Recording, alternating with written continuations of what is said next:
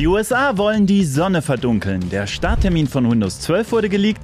Die PS5 Slim soll noch in diesem Jahr kommen und Windows 11 macht Probleme. Hi, ich bin Jeremy. Willkommen zu TechUp Weekly. Los geht's mit Windows 12. Microsoft arbeitet fleißig an der nächsten Windows-Version und die heißt neuesten Leaks zufolge, Achtung, Trommelwirbel, Windows 12. Tja, wer hätte das gedacht?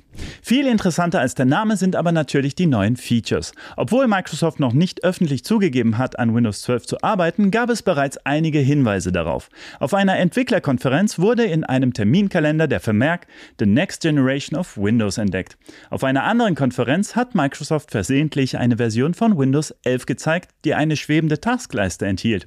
Vermutlich ein Designvorschlag für Windows 12. Microsoft plant anscheinend auch die nächste Windows-Version besser an ARM-Architektur anzupassen. Das würde die Nutzung auf mobilen Geräten erleichtern und das Unternehmen könnte eigene Prozessoren entwickeln. Ganz so wie Apple es mit den eigenen Chips getan hat. Außerdem wird künstliche Intelligenz eine wichtige Rolle spielen. Das sieht man bereits in den aktuellen Preview-Builds von Windows 11. Windows 12 wird voraussichtlich Teil von Microsofts Core-Projekt sein. Das Ziel besteht darin, ein modulares und anpassbares Betriebssystem zu erstellen, das auf verschiedenen Geräten mit unterschiedlichen Formfaktoren und Anforderungen läuft. Geplant ist der Launch wohl für Herbst 2024.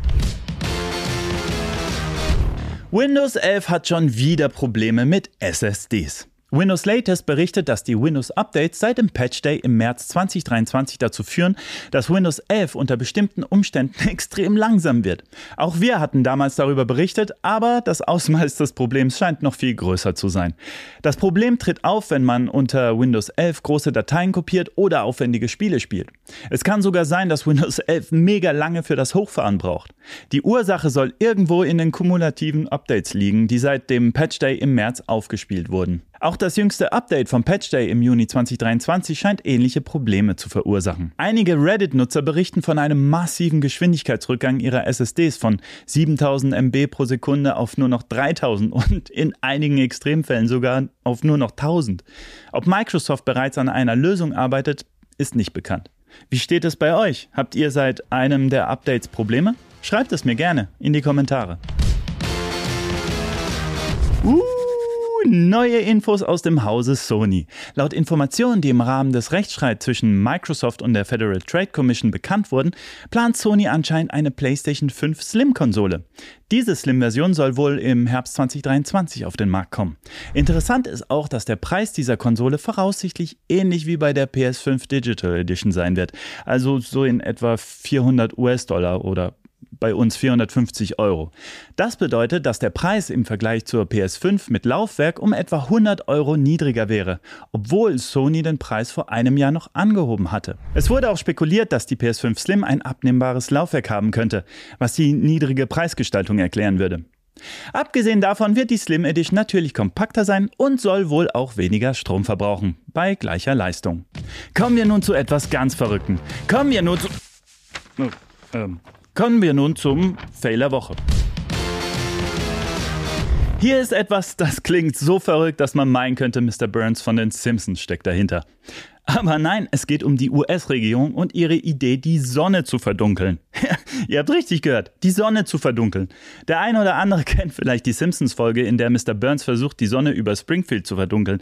Etwas ähnliches Durchgeknalltes prüft derzeit die US-Regierung. Dabei geht es darum, die Sonne mit Hilfe von Aerosolen oder sogar einem riesigen Sonnenschirm im All zu verdunkeln, um die Erderwärmung zu bekämpfen. Komplett verrückt, oder? Das Ganze nennt sich Solar Geoengineering und hier beschäftigen sich die USA mit dem Thema Solar Radiation Modification, also kurz SRM genannt.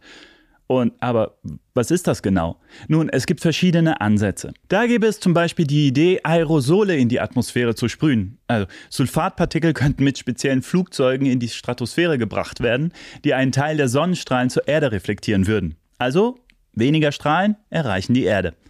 Ähnlich wie das, was bei großen Vulkanausbrüchen passiert.